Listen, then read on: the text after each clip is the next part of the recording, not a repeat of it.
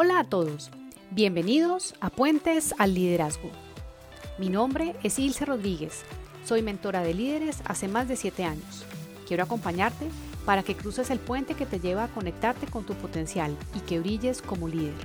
Así que, comencemos. El día de hoy te voy a compartir las cuatro experiencias que cambiaron mi vida y que la cambiaron para eh, permitirme empezar a hacerme cargo y a tomar la rienda realmente de lo que yo quería lograr y ser, sobre todo en mi vida. Verás que tienen que ver con asuntos laborales, pero en el fondo me di cuenta que tienen que ver sobre todo con quién soy yo como persona y la razón por la cual te quiero compartir esta experiencia para eh, ti el día de hoy es porque nos metemos en un mundo en el que creemos que es importante hacer para tener y resulta que la ecuación funciona en un orden distinto. Hay un componente que es primero, que es el centro de todo y es ser, el ser. Eh, estas experiencias me llevaron a mí a entender que hay un orden natural y lógico en la vida y la razón por la cual hoy quiero hablar de eso es para generar en ti una reflexión de cuál es ese orden en el que tú estás manejándote eh, frente a lo que eres y a lo que haces. Empiezo por una experiencia que tiene que ver netamente con encontrarme en un entorno laboral en donde yo tenía un líder eh, o hacía parte de un equipo de trabajo donde el gran líder era una persona a quien yo particularmente cuestionaba muchísimo, pero silenciosamente. Yo no tenía la valentía en ese entonces de cuestionarlo desde el punto de vista de generar conversaciones con él, sino que lo que tenía era conversaciones internas eh, en las que yo de alguna manera estaba evaluando, cuestionando, criticando actitudes, comportamientos, formas de proceder, formas de concebir el trabajo en equipo, a los seres humanos, que a mí no me cuadraban del todo. Y cuando digo no me cuadraban era porque yo sentía que esas maneras no eran las que con las que yo me sentía cómoda. Mm, entonces, creo que haber tenido la experiencia de trabajar incluso más de tres años con una persona que me estaba generando muchas preguntas respecto a por qué, por qué, por qué procede de esa manera, qué será lo que lo motiva, por qué es tan antipático. Yo lo criticaba mucho, lo, lo eh, digamos, solía calificar sus comportamientos y sus actitudes incluso de manera despectiva y me molestaba enormemente. Y creo yo que la gran lección que me llevé cuando empecé a revisar cuál era la razón por la cual yo estaba siendo tan crítica frente a las actitudes y comportamientos de este jefe era porque de alguna manera yo me había convertido o me estaba convirtiendo en algo muy similar, solamente que en versión femenina y un poco más joven. Entonces, si yo tuviera que ponerle un nombre a eso que te acabo de relatar, es eh, la experiencia de encontrarme un espejo de qué es un mal jefe, de qué es un mal líder, a mí me ayudó a cambiar la vida. Pero lo pude hacer cuando me tomé el tiempo de pensar en mí, de analizar qué era lo que estaba pasando conmigo respecto a esa situación que yo tanto criticaba y me di cuenta que de alguna manera lo que yo estaba resistiendo de lo que yo veía de esa persona era un poco un espejo de lo que en lo que yo me estaba convirtiendo también. Entonces, esto te lo digo porque muchas veces tendemos a descalificar y a criticar fuertemente, sobre todo con, con otras personas. lo, más triste es que no lo hacemos y no tenemos el coraje de hablar directamente con la persona que nos genera ese tipo de, de incomodidad, sino que vamos y hablamos no sé, si imaginémonos que es por fuera del trabajo, entonces vamos y nos llevamos esa insatisfacción a la casa y la, conversamos con nuestra esposa o con el amigo o con los papás. Em, y resulta que cuando tú estás hablando continuamente de que hay algo que te molesta muchísimo de otra persona, la mayoría de las veces es porque tiene que ver contigo. De alguna manera tú tienes eso. Y, y darme cuenta y tener ese hallazgo en, una, en un ejercicio de reflexión y de introspección es algo que a mí me llevó a cambiar y a tomar las riendas para decir yo no quiero ser más en eso en lo que me estoy convirtiendo y quiero hacer ajustes. Por lo tanto, esa es una de las razones por las cuales hoy puedo decir que esa experiencia de tener ese espejo me sirvió para empezar a cambiar mi vida. La segunda experiencia tiene que ver con cuando yo, precisamente por la incomodidad en la que estaba, empecé a buscar escapatorias. Y escapatorias pueden tener muchas formas y muchos matices. Entonces una escapatoria puede ser comer. Algunas personas suelen buscar en la comida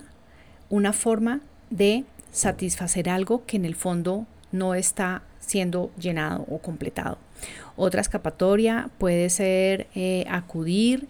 a, por ejemplo, distracciones diferentes. Entonces una escapatoria para no tener que pensar en algo es me pongo a ver series en Netflix o en televisión y destino un montón de tiempo para no tener que prestar atención en eso que me está generando incomodidad. Otra escapatoria puede ser tomarse unos traguitos. Y entonces yo empiezo para, como dicen por ahí, alejar las penas o pasar las penas, empezarme a tomar unos traguitos. Y esa es una escapatoria que además, digamos que socialmente pareciera que nos invita como a estar con otras personas y a socializar y es una buena excusa, pero resulta que puede ser en algunas ocasiones una manera de estar evadiendo algo, de buscar como calmar algo que no está bien en ti, lo estás buscando que se solucione o que se disminuya a través de un estímulo externo como puede ser el alcohol o incluso también las drogas. Darme cuenta que había una sensación de incomodidad en mi vida fue suficiente para mm, querer hacer algo. Debo decirte que en su momento no fue tan fácil para mí encontrar qué era lo que yo tenía que hacer y por lo tanto empecé a buscar escapatorias.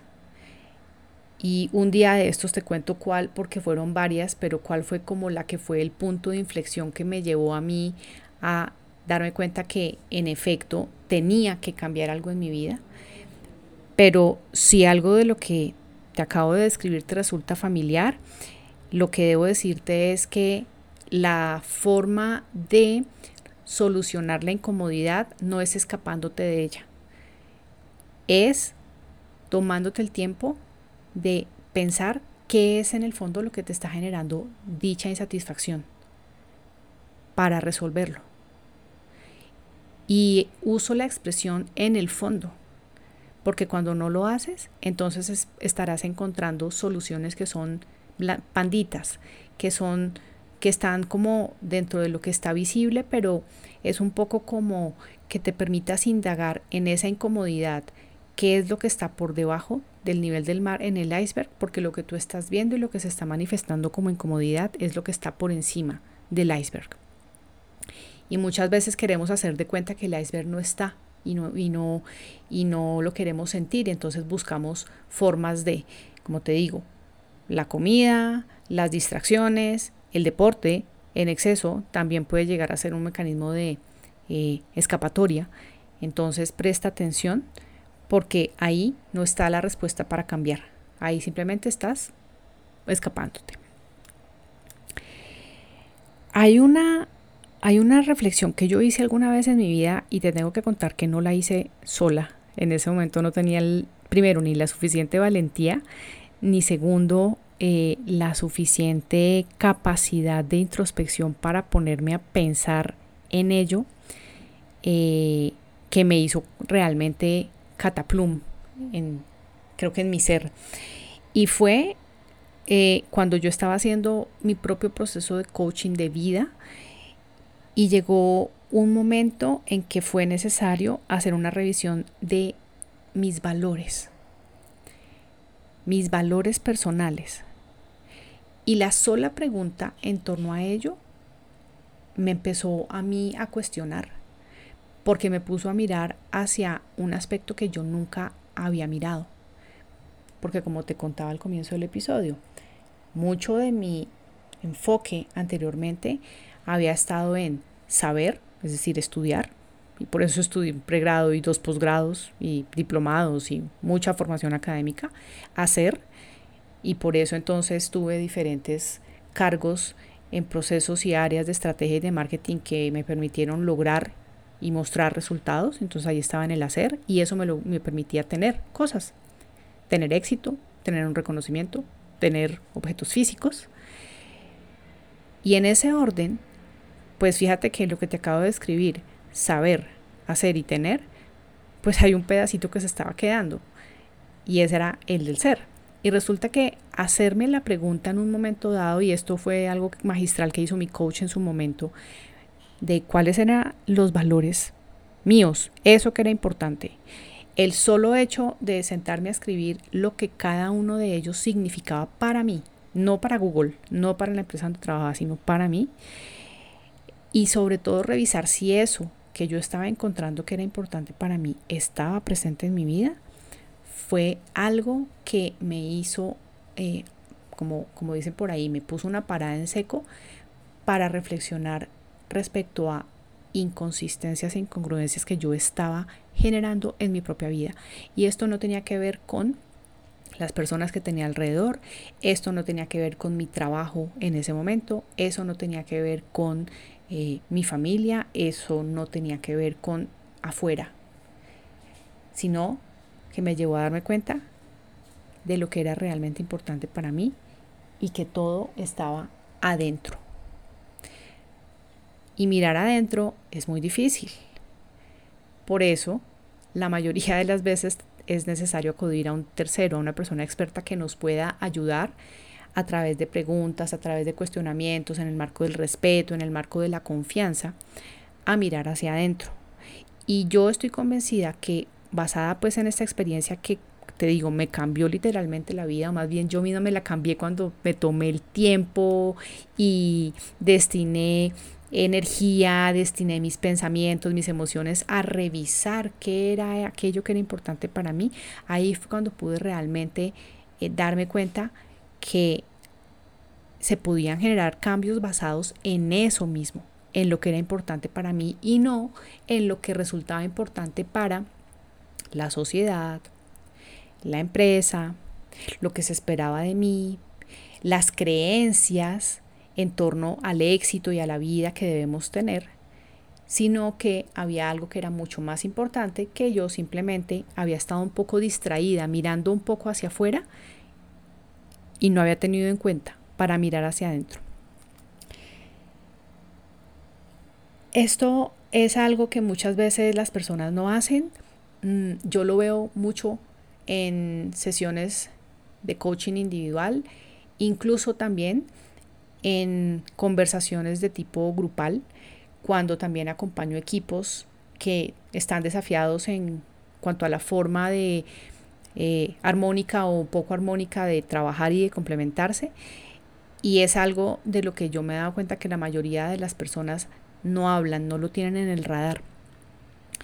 Por eso el hecho de que para mí haya sido también así, porque yo tampoco lo tenía en el radar, eh, hoy en día me permite darme cuenta que,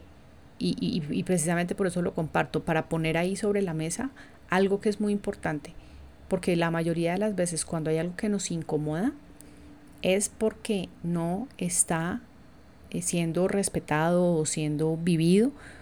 alguno de esos aspectos fundamentales que son muy muy importantes, algo que te rige en la vida, que son los valores,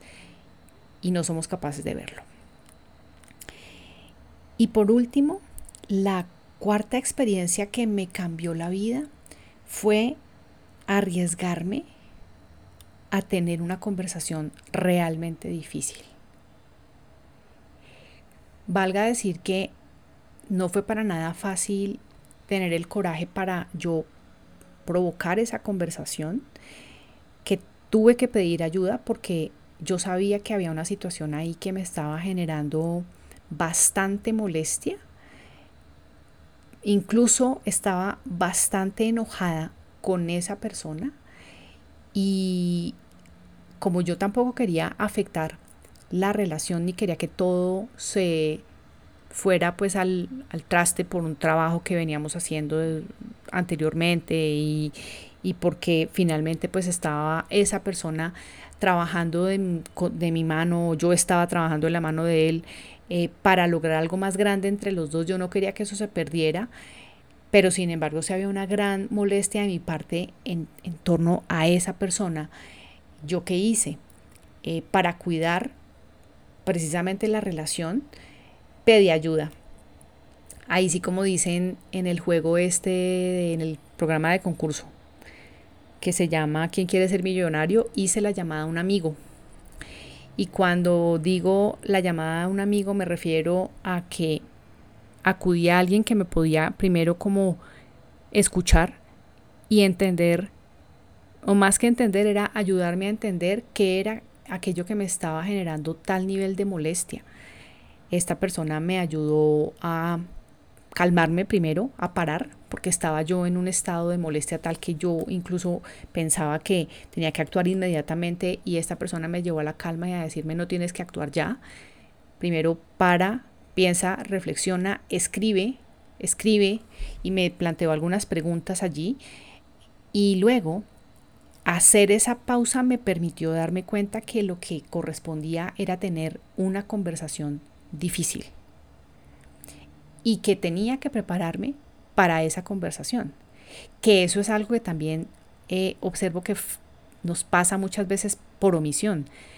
Y es que estamos molestos con algo y soltamos la bomba, lo que estamos diciendo, lo que está, perdón, lo que estamos sintiendo, lo soltamos sin filtro, sin mucho análisis, simplemente estoy molesto y lo digo y lo suelto y ya está.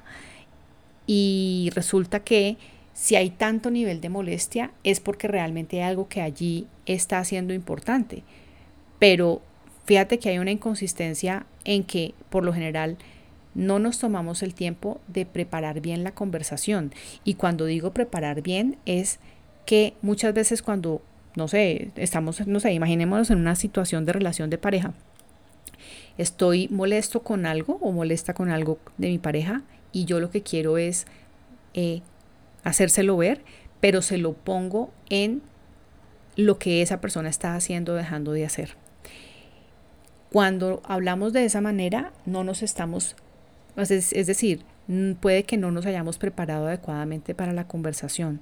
porque parte de prepararte para una conversación difícil y que sea menos difícil es que la conversación tú la prepares de tal forma que puedas expresar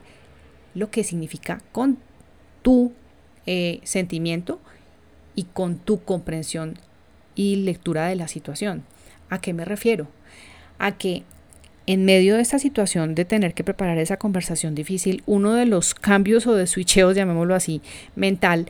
que yo tuve que hacer para prepararme para dicha conversación fue que entendí que si yo iba a tener esa conversación, iba a hablar era de mí y no de la otra persona. Por supuesto tenía que mostrarle con ejemplos y situaciones puntuales lo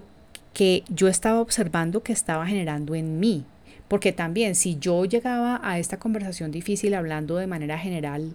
y en particular y eh, generalizando y haciendo como un eh, relato general de, todo, pues iba a ser muy difícil que esa persona comprendiera realmente dónde era que estaba eh, el detonante de lo que me estaba pasando a mí. Entonces, el tener una conversación difícil de una manera consciente, con preparación, con eh, incluso unas noticas que yo tenía en un cuaderno para que no se me olvidara qué era eso que yo tenía que decir qué no se me podía olvidar decir, qué era aquello que, tenía, que, tenía que manifestar y pedir. Es, era muy importante. Entonces, lo que te puedo contar de conclusión de ese momento de la conversación difícil fue que primero la tuve bastante asustada, pese a que me había preparado, pero tenía mucho temor de manejar la, la, conversación difícil de esa manera. Pero que el resultado fue sorprendentemente positivo para mí. Entonces, fue tan positivo que de ahí en adelante se desencadenaron, se, desencadenaron una serie de situaciones y hechos que me llevaron a tener un mayor eh, alcance y visibilidad, incluso menos de lo que yo me esperaba y eso no, yo no contaba con que ni, ni la conversación la estaba teniendo para buscar eso. Entonces fíjate cómo las situaciones nos pueden llevar a que tengamos desafíos, a, a que sintamos que puede ser difícil lo que está pasando, pero que también si nos tomamos el tiempo de reflexionar un poco el para qué está llegando esa situación y atenderla de manera consciente, pues puede llegar a ser muy positivo. Si tienes situaciones similares en tu vida en este momento, espero que esta información te sirva, te pueda inspirar, te pueda dar luces de cómo proceder, porque si te pones a analizar un poco, eh, o más bien te comparto el análisis que hago de lo que te acabo de compartir y es que finalmente estas cuatro situaciones que te describí hoy me llevaron a encontrarme con que tenía que revisar primero yo mis aspectos individuales, es decir, los del ser, porque el orden correcto en todo, y esto sí es algo que he aprendido y que me mueve a mí en la vida hoy en día, y es el orden correcto de la vida es ser, saber, hacer y tener. Y cuando tú atiendes las diferentes situaciones y experiencias, primero honrando tu ser, seguramente eso te va a dar la consistencia y la fuerza necesaria para enfrentar los desafíos que tengas en la vida de mucha mejor manera. Espero que esta información te haya resultado interesante y te espero en el siguiente episodio. Gracias por aceptar la invitación a cruzar el puente, por dejarme acompañarte a que lo hagas, a que cruces el puente al liderazgo para conectar con tu verdadero potencial. Te espero en el próximo episodio. Hasta pronto.